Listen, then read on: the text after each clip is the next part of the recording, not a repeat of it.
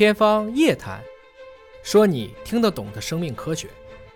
呃，倪老师，您这个经历的，或者是在您的这个知识范围领域当中的国际上的这种大的公共卫生事件，您能给我们说几个历史上的，包括他们是怎么处理的？历史上大的公共卫生事件呢，就是一些呃传染病，嗯，尤其是一些世界性大流行的传染病，像一些呃霍乱啊、鼠疫啊，或者是大流感啊。其实大流感也是流传很广的，但是呢，因为它对人体的危害不是很大，感染的人多，但是后果不是非常严重。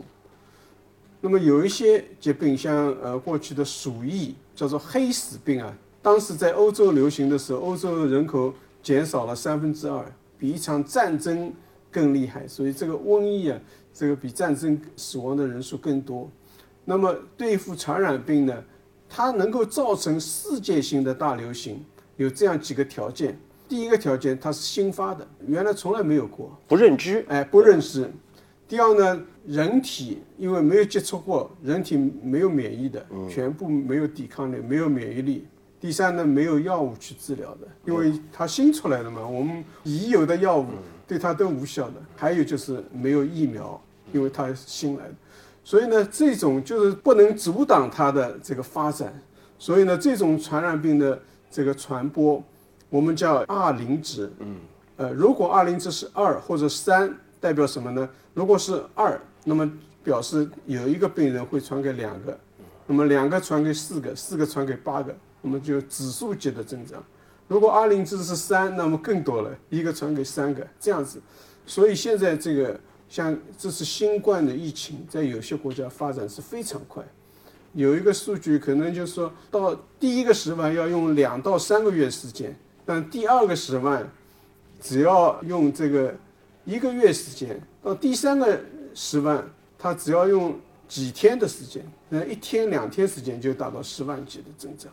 所以呢，现在这个增长速度，它因为在指数级的增长。这个就是它的可怕的地方。他判断一个人传给两个还是三个人，他是怎么个判断方式？就说这个病人只要还能活动，他就能够传染给别人吧？还是说要经过一定的，比如说发现他生病了，可能就把他隔离起来了，他还是能够传给两个？哎，这种传播速度啊，是在完全没有干预的不干预，哎，不干预，他自由活动的情况下，如果你去干预他，那可以减少。那么怎么干预呢？传染病有三大法则。第一，控制传染源。嗯，所以我们现在做大量的核酸检测啊什么的，我们要找到源头是谁，而且源头要把它隔离起来，这个叫控制感染源。普遍的查核酸什么的，就是为了辨别谁有谁没有。因为现在这个新冠疫情，它有一种叫做无症状的传染者，哎，无症状的感染者，他没有症状，也不发热。但是它会感染，它也会传给别人，所以要辨别这个就大规模的检测。那么这个是一个源头上控制，但源头上控制是困难的，尤其是这个有些国家人多啊，它不能做到全民的检测核酸，不能辨别无症状的感染者，那么这个源头控制非常困难。那么第二呢，就是这个切断传播途径。呃，源头你不能控制的话，那么传播途径要控制。怎么切断传播途径？要知道它是怎么传播的。比如说这个新冠肺炎，那么它是气溶胶传播，嗯，加上接触传播，或者是飞沫传播。好，那么根据它的，我们就进行一个有效的阻隔。比如说它飞沫传播的飞沫飞行的距离大概是一米五，哦，我们只要。社交距离在一米五以上，这个就是有效阻隔。嗯。第二呢，戴口罩，所有的人戴口罩，病人也好，健康人也好，所有的人戴口罩也是阻隔这个飞沫的传播。嗯。第三呢，洗手啊，因为它有接触传播。如果你把这个三点做好，那么可以控制的一个比较好的一个状态。嗯。那很多国家就推行不下去，他不愿意戴口罩，不愿意保持距离，他非要聚会。那 那么这个。控制的就不好啊，比如说我们要去居家隔离啊，戴口罩啊，洗手啊，啊，就是呃切断传播途径。第三呢，就是保护易感人群，易感人群是最后，如果你源头也没控制，传播途径也最后的防线了。对对对，易感人群你要知道哪些人是易感，但是这次新冠肺炎是所有的人都易感，不管老的好小的也好，但是呢，一些年纪大的、有基础疾病的人，他的后果会比较差，预后比较差，所以呢，这部分人也是要重点关注。就感染可能是不分年老年幼，对。但是可能对于部分的这个中老年人，可能他的并发症对。预后效果差一些。其实我们不应该做一种叫做运动式的管理，什么情况出现了，我们再要加强这个加强那个，实际上就是一个常态化的管理。那么你平时该做好的事情就是要做好。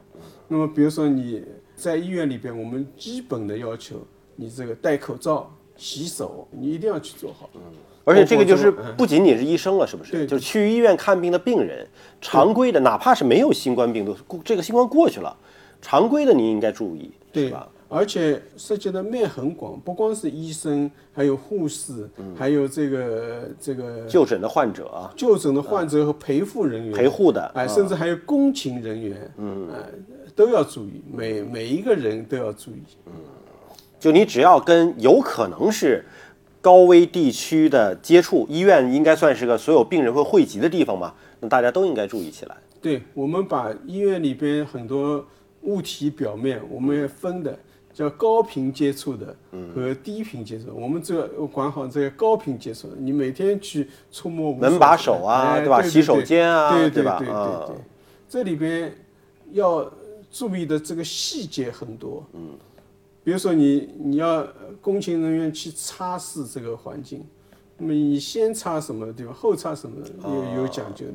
还有呢，你不能够抹布，比如说你擦了厕所再去擦这个吃饭的小桌子，那肯定又不行的。所以呢，这个都要分开的。所以给这些公共服务人员也会列清单，是吗？对对也就在医院当中培训的啊，就是说先做什么，后做什么，对。包括工具怎么样的分类具我们和使用。用颜色来识别的，比如说你擦厕所的只能是用红色的抹布，啊，你要擦干净的地方要用绿色的，那么这样用颜色来区别，防止他们这个交叉。我是觉得公共卫生是涉及到所有人的健康甚至生命，我们每一个人都要关注，不光是医生和病人，我们现在有这个大健康的理念，实际上还跟动物、还跟环境、跟这个我们人类所居住的所有的一切都有关，甚至跟气候啊、这个水啊都有关系。所以呢，我们要保护好我们人类居住的这样一个生态的环境，